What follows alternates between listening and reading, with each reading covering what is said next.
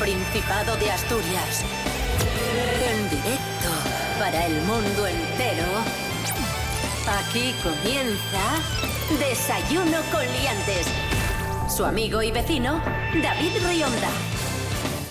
Feliz semana, queridos amigos, queridas amigas, ¿qué tal estáis? Ya es lunes, lunes 14 de septiembre de 2020, seis y media de la mañana. Empezamos la semana, como siempre, con buen humor, con energía y, por supuesto, madrugando, aquí en la radio autonómica.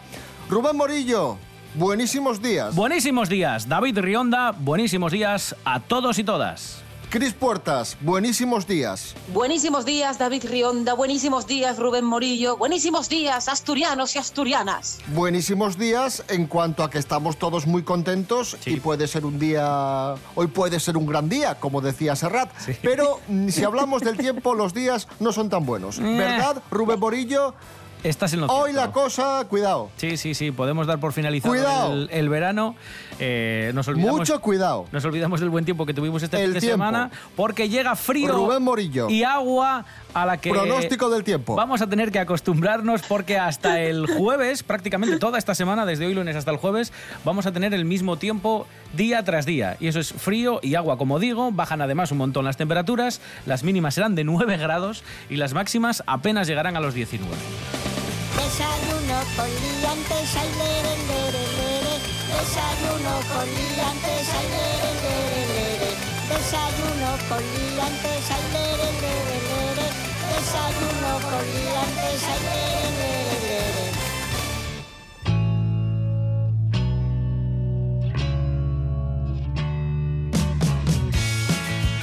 Empezamos eh, la jornada hablando de cómics, de tebeos y hablamos de un clásico, Asterix y Obelix. porque, guay. atención amigos, llega a las librerías El combate de los jefes, el nuevo álbum de Asterix y Obelix en asturiano. Es el séptimo álbum de la serie. Este título se publicó por primera vez en francés en 1966 y ahora llega en asturiano. Hay que recordar que ya en el año 92, 1992, se publicó Asterix en Britania, el primer álbum que se pudo leer en, nuestro, en nuestra lengua y que contó con la traducción de José Antón González Riaño, que hoy es el presidente de la Academia de la Lingua Asturiana. Así que ya lo sabéis, el combate de los jefes, álbum en asturiano de Asterix y Obelix. Yo es que, ¿qué habría de aquella? ¿Fascículos o algo así? Porque yo también, te- yo tengo dos de Tintín en asturiano que eran La Isla Prieta Ese y tengo yo. Stock de Cock. Ese leí yo. Y Stock de Cock también, porque Stock de, Stock de Cock a mí me contrariaba mucho porque el título a mí no me sonaba asturiano por ningún lado. Y, era como, bueno, yo no entiendo muy bien cuáles son las normas de esta lengua, no, no las acabo de comprender. Sí, a mí, a mí Asterix y Obelix me, me encantaban, pero también es cierto que en cuanto a cómics, en mi casa hay más cómics de Tintín, que también me gustaba mucho, más que de Asterix y Obelix. Y luego también es cierto que me aficioné mucho a los patrios, a Pepe Gotter y Otilio y todo este tipo de, de cómics que, que quizás consumíamos más aquí en nuestro país. Pero de Asterix y Obelix, ¿sabes de qué me acuerdo? Hablabais de fascículos. Yo recuerdo que la voz de Asturias entonces repartía las cintas de vídeo con las películas. Ay, sí, es verdad. Sí, sí, sí. Y tengo un cachito de la primera que se repartió, que eran las 12 pruebas, que es una de mis favoritas porque debe ser la que más veces vi. Y mira, un cachito. Sí, en el año 50 antes de Cristo, toda la Galia estaba ocupada por los romanos. ¿Toda? No, pues en un lugar de la Armórica seguía resistiendo al invasor una pequeña aldea rodeada de fortificaciones romanas. Qué guay, ¿eh? Escucha, Obelix, no dudo de la inteligencia de Idefix, pero ¿no crees que es demasiado pequeño para cargar tus peñascos? Curioso porque eh, esta es la primera de las películas que se repartían en ese coleccionable de VHS con la voz de Asturias y el doblaje está hecho en neutro. Si os dais cuenta, suena un poco como cuando escuchábamos La Sirenita y todo esto, que nos sonaba un poco a latino. El resto de las películas ya se doblaron aquí en nuestro país. No sabemos si es una cuestión de que hubo alguna huelga de doblaje por aquel entonces en España, pero es curioso que esta suena un poco extraña por eso, este doblaje. Y hay que recordar, muy importante, amigos, el creador de Asterix, el dibujante Alberto Uderzo, el dibujante francés, falleció recientemente, falleció en, en marzo de, de este mismo año. Así que nuestro recuerdo para él. Y seguimos hablando de lingua asturiana porque ha sido viral una campaña de IKEA en, en Asturias en la que han utilizado varias expresiones en, en asturiano. Eso con motivo de- del Día de Asturias, ¿no? Porque hay palabras que solo entiendes si eres asturiano. Feliz Día de Asturias, Push Asturias. Y en las fotografías se podía leer también Asturcón, Fuelles, Rodillo, Cachador y Garciella. Sí, pero además estaban escritas con las típicas letras suecas que tienen, Sí, ya sí, sí. como rabitos por algún sitio y tienen como la vírgula y toda esta historia. Y, y era muy simpático. ¿eh? Leías García, Garciella y venía una Garciella y luego ponía debajo cucharón ¿no? y ponía el precio, ¿no? Y luego venía el nombre en, sueco, lo que fuera. Pero sí, sí, muy- a mí me gustó mucho esto, sí, sí. Sí, tuvo mucha aceptación por parte de los asturianos esta, esta campaña para celebrar el. Día de Muy Asturias. bien, muy bien. Muy buena. A mí, de todos modos, yo creo que de las que más me han gustado de campaña localizada es, seguro que os acordáis, eh, la de Fame, de Sí, McDonald's. De McDonald's, sí, Ah, sí. sí, sí, sí, sí, claro, eran, muy eran buena. carteles gigantes que ponían fame, Fame. y tú, claro, había un punto que no sabías si estaba diciendo fame o si, o si estaba claro, porque yo creo que era la primera vez que veías McDonald's con algo, con algo en asturiano. Hablando de ir a IKEA, escuchamos a Santi Robles. Cosas que no interesan. Pues hubo una época en la que, por una historia muy larga que no viene al caso, la mayor afición que teníamos en mi grupo de amigos era ir al IKEA a merendar. Es decir, no comprábamos un mueble, ni mirábamos muebles. O sea, ni siquiera nos dábamos toda la vuelta que hay que dar para ver si hay alguna estantería de nombre impronunciable. Eh, merendábamos, simplemente íbamos a por un perrito o una pizza y una bebida muy rara que no recuerdo muy bien ni siquiera qué sabía y esa era nuestra principal afición. O sea, pero en plan íbamos allí y luego si había tiempo a lo mejor íbamos al cine. Pero lo primero era ponernos como el tenazas. Y, y eso duró bastante tiempo. Y no voy a decir que mis amigos sean cuestionables, pero, pero, pero bueno, una época en la que merendábamos en el IKEA. Cosas que no interesan.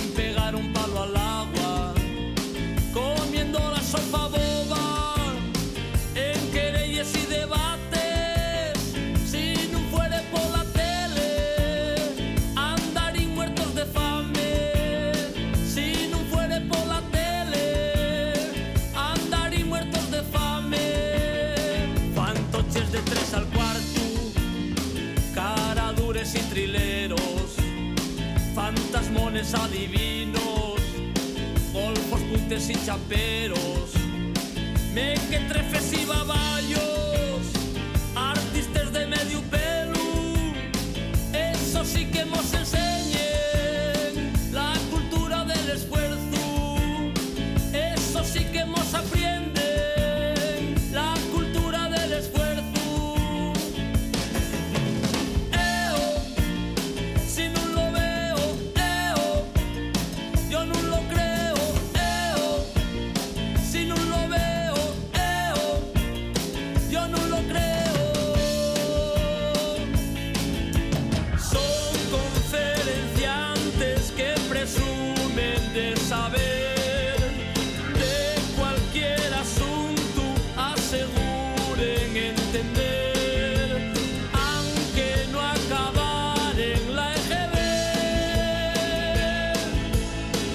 Ahí sonaba País de Pandereta de los Berrones y es que hay que decirlo, en muchas ocasiones somos un país de pandereta, pero en otras muchas somos un gran país, una gran sociedad y también hay gente buena. Claro que sí, hay gente Un saludo buena. a los pandereteiros, que les hará mucha ilusión siempre esta expresión. Ya, cierto, ¿eh? Es un poco...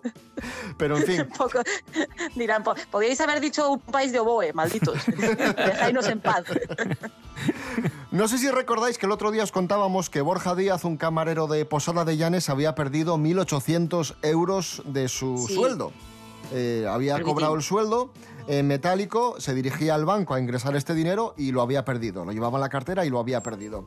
Se llevó un gran disgusto, obviamente lo publicó en redes sociales, lo contó en redes sociales y la buena noticia que tenemos es que aunque no ha recuperado el dinero, el dinero se ha perdido, muchos de sus vecinos le han eh, ayudado y ha recaudado 770 euros. Bueno, hombre. Así que Bueno, anda. está muy contento Borja y le ha dicho que, que este disgusto, este pequeño problema, le ha servido para darse cuenta de que todavía queda buena gente. Un aplauso. Claro que sí, hombre. Que siempre estamos Pues sí. quejándonos de cosas malas y también hay gente buena. Y es muy bonito saber que vives en un sitio en el que estás bien, en el que la gente que tienes alrededor se preocupa un poco por los demás. Yo creo que eso es muy chulo. Eso es, vamos, es, es mucho más dinero que 1.800 euros, que son épocas en las que hacen falta también, se ha dicho.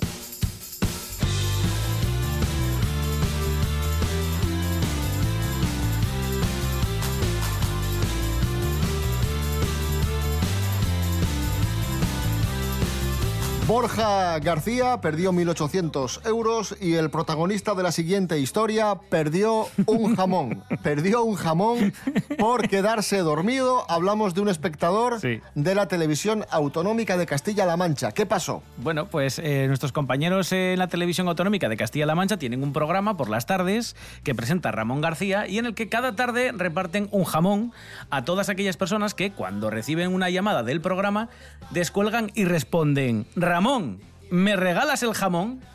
Vale, hasta aquí es la mecánica del O sea, concurso. esto es Hola Rafaela. Exacto, pero con un jamón. ¡Oh! ¿Qué ocurrió? ¡Qué guay! Que resulta que llaman a la casa de un espectador eh, que, como vais a comprobar por lo que vamos a escuchar a continuación, estaba un poco despistadillo y en vez de contestar, Ramón, ¿me regalas el jamón?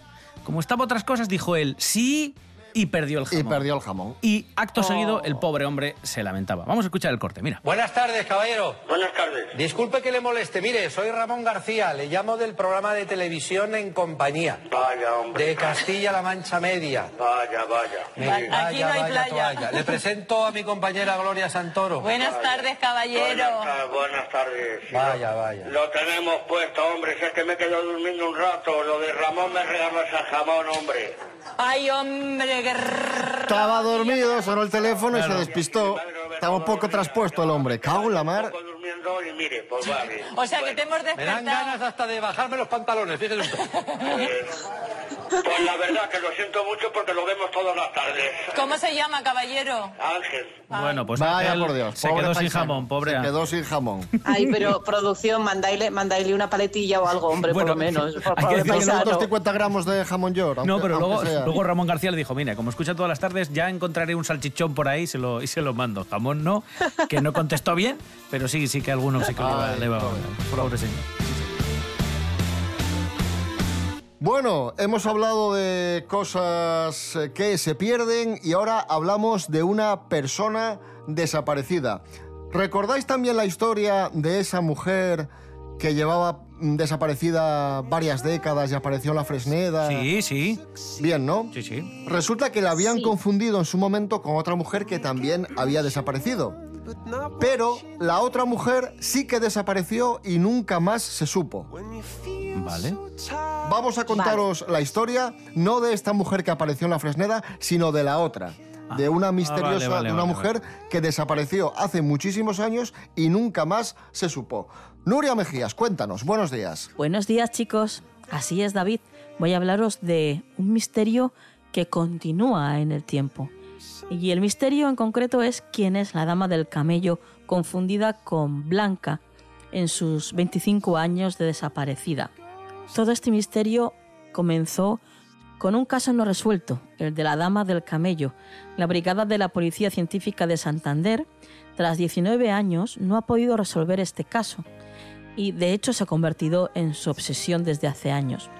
El cadáver de esta mujer sin identidad fue hallado en la madrugada del 29 de junio de 2001 en la playa del Camello y nunca se ha sabido quién es. De hecho, este mayo, René Otero, hermano de Blanca, la mujer recién hallada con vida tras 25 años desaparecida, vio un retrato robot que había hecho una forense científica en 2013 y se alertó ya que era muy similar a la cara de su hermana, desaparecida en 1995. De hecho, dijo que su hermano y ella misma vieron el retrato robot y que se parecía muchísimo al retrato de su hermana Blanca. Y entonces avisaron a la policía. El hecho es que, a pesar de los años de la desaparición, a pesar también de que la edad de las mujeres eran próximas, la estatura de las dos la misma y el retrato robot elaborado en 2013 era pues muy muy similar de la una a la otra, simplemente eran un cúmulo de casualidades ya que el ADN desmintió en junio el hallazgo de Blanca Otero. Así que la policía sigue haciéndose desde hace 19 años la misma pregunta. ¿Quién es la dama del camello? Que tengáis un buen día.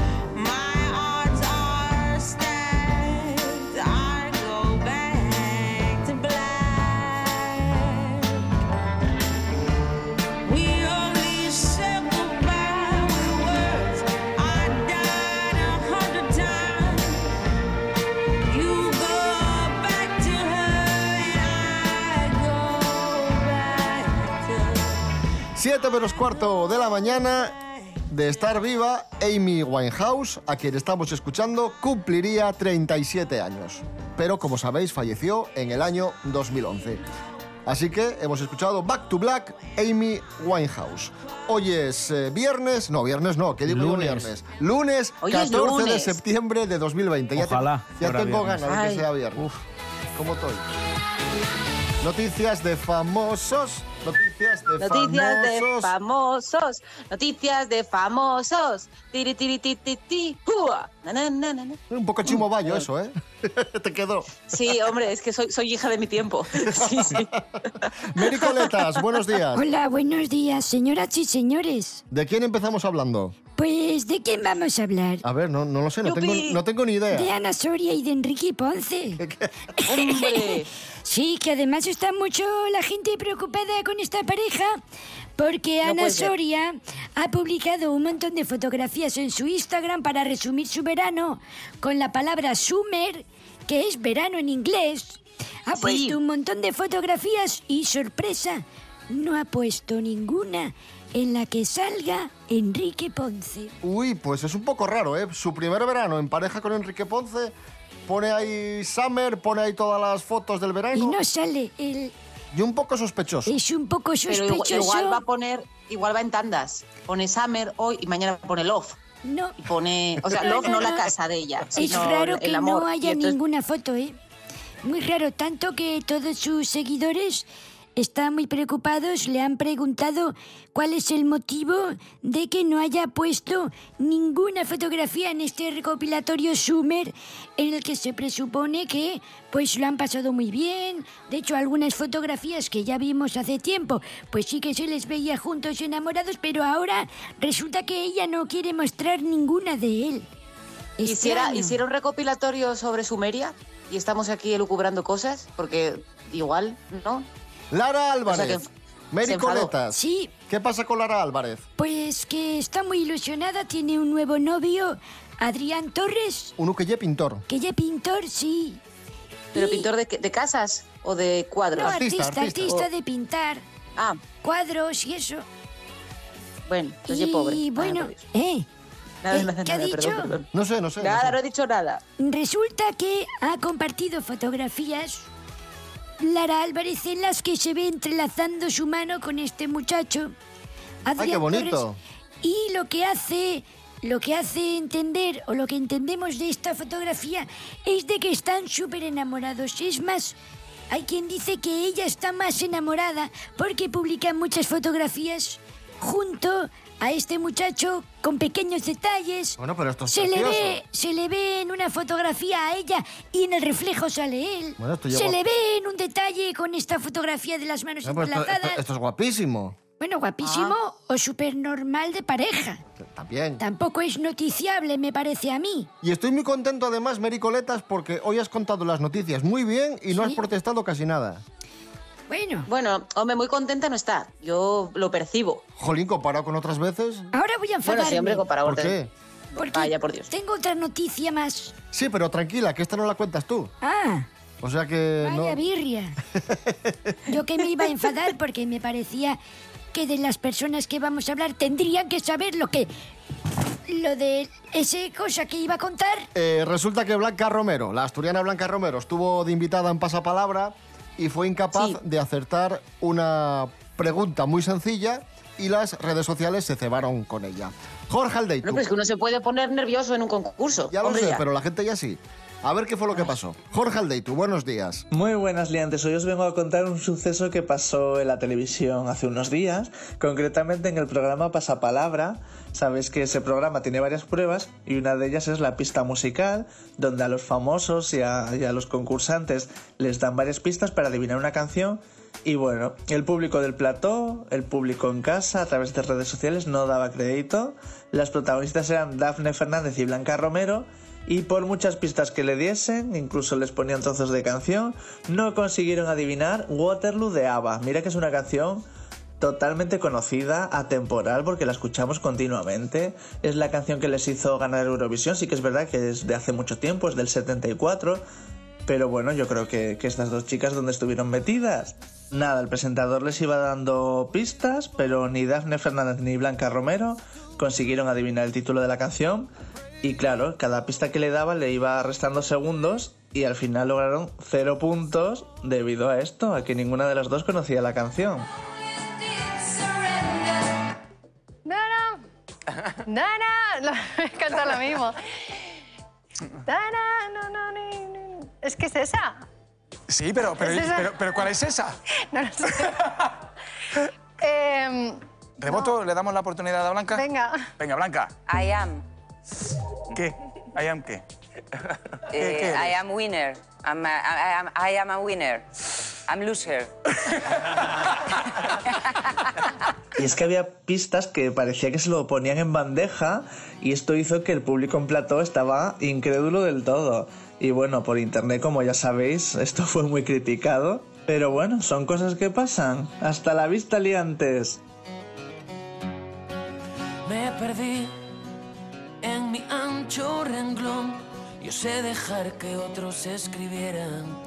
Y ahora soy un personaje, un guion, decorado sin telón ni primaveras. Me cansé de fingir, me cansé de apoyarme en cada barra. Me cansé de vivir, siempre procurando ser el más macarra.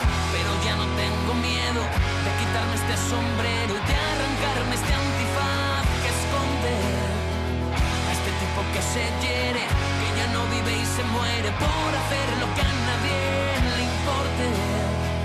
Uh, uh, uh. Me cansé de ver la luna llena cada madrugada. Me cansé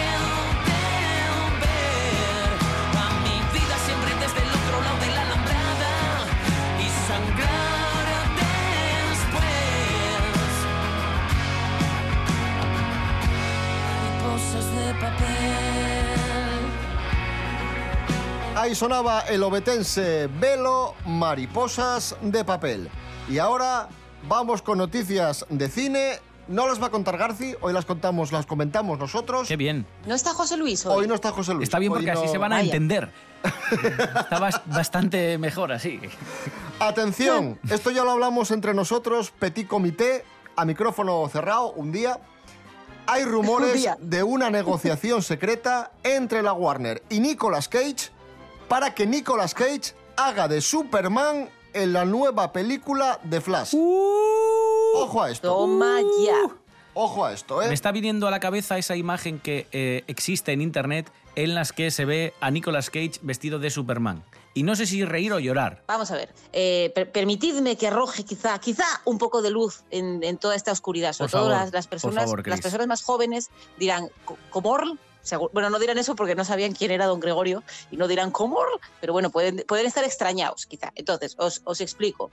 Eh, hace muchos, muchos, muchos, muchos años, eh, Tim Burton hizo unas películas de mm, bueno, sobre la figura de Batman, más bien en su universo. Quiero decir, esto si, se- si las hubiera echado ahora mismo, si lo hubiera echado Twitter encima, en plan, del cómic no es así, estas cosas. Bien, hizo estas películas, tuvo mucho éxito, funcionaron muy bien. Entonces, claro, lo que hacen los productores de cine eh, más o menos siempre tienen esta tendencia a voy a poner perres, entonces algo que sea seguro. Entonces, que este señor ha hecho una cosa con un cómic y ha funcionado, pues otro cómic, a usted. Vamos a hacer esto. Y había un proyecto de hacer eh, Superman. Tenía a Nicolas Cage, que de aquella era un actor muy prestigioso. Ahora ha hecho cosas un poco más extrañas y lo tenemos como idealizado por otros motivos, pero no por su. Pero de aquella Nicolas Cage era Hombre, el señor Nicolas de Cage en el año Vegas, 97 eh, era Arizona una Baby, era Dios, superestrella. era Dios. Exacto. Entonces, por eso ahora diréis, qué extraño que Nicolas Cage, que lo tenemos más asociado al motorista fantasma y a memes y a, sus cosas que ha hecho, eh, esté en esta, en esta historia. ¿Y por qué hay fotos antiguas de Nicolas Cage eh, recreando esto? Yo solo pido una cosa y ya resumo con esto. Si Nicolas Cage va a hacer de Superman, por favor, que le pongan el peinado de Conner. Ya está. No, hay que decir que a lo que se refiere Chris, esas pruebas de vestuario de Nicolas Cage como Superman son eso, pruebas de vestuario, no es que esté disfrazado, es que son pruebas reales del vestuario de esa película de Tim Burton de Superman que se iba a hacer y que después se canceló. Y diréis, qué raro Nicolas Cage como Superman, pero es que esta película de, de Flash va a ser un poco rara, entre comillas, porque va a hacer que Flash viaje por varios universos alternativos. ¿Como líneas temporales? Efectivamente. Y en cada universo alternativo, en cada línea temporal, se va a encontrar un superhéroe en su universo. Y en esos universos se va a encontrar, por un lado, al Batman de Michael Keaton, a ese Batman clásico de Tim Burton. Vale, vale, vale. En vale, otro universo se va a encontrar al Batman de Ben Affleck. Vale. Y en uno de esos universos podría encontrarse con Nicolas Cage Ya lo entiendo. con el Superman de, de Nicolas Cage. Vale, vale. O sea que a mí personalmente me parece muy interesante y a mí me ilusiona. A mí. A mí gustame la idea. Justicia para George Clooney. Si va a salir Ben Affleck, y va- si va a salir todo el mundo, que salga George Clooney también, hombre. Y Val Kilmer. solo sea para salir. Y Val Kilmer. Val Kilmer igual no está bien el pobre ahora mismo para mucho trote. Que, deja- que- que lo haga por teléfono. Pero vamos, que sí, hombre. También se rumoreó, y esto ya no me gusta tanto, que otro rumor que había es que podrían incluso resucitar digitalmente a Christopher Reeve. Uy, no, no, no. no. Pero aquí No, no, ya me parece cosas rizar un poco el ritmo. No, por favor. Sí, hombre, dejáis, dejáis a la gente descansar. Bueno, nos vamos amigos, amigas, volvemos mañana a las seis y media de la mañana. Nos vamos escuchando a Mocomitas, Luna Llena, los lenenses Mocomitas, ya sabéis, un grupo asturiano que nos gusta mucho. Y también nos gusta que desayunéis cada día con nosotros y que nos sigáis en redes sociales, en Instagram, en Facebook, desayunocoliantes.com, iVox, rtpa.es y también os podéis escuchar en la plataforma, en la app Radio Player. Rubén Morillo. David Rionda. Hasta mañana. Hasta mañana. Cris Puertas, gracias y que viva Nicolas Cage. ¡Que viva! ¡Pucha! Ay, Nicolas, ojalá, jolín. El azar juega sus bazas, las noches de luna llena, cuando los lobos aullan y los locos se desvelan. Debí pensarlo dos veces antes de cruzar la puerta. Ahora es demasiado tarde, ya no puedo dar la vuelta. Con los ojos en el cielo y el otoño en la cartera, haciendo un surco en las calles y de tanto recorrerlas, decidí que era el momento de mudarme de planeta y me saqué un pasaporte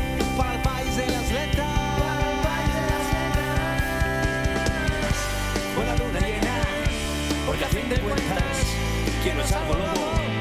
Cuando hay luna llena, cuando el sol se esconde, quién sabe dónde, cuando el indio sale a cazar bisontes.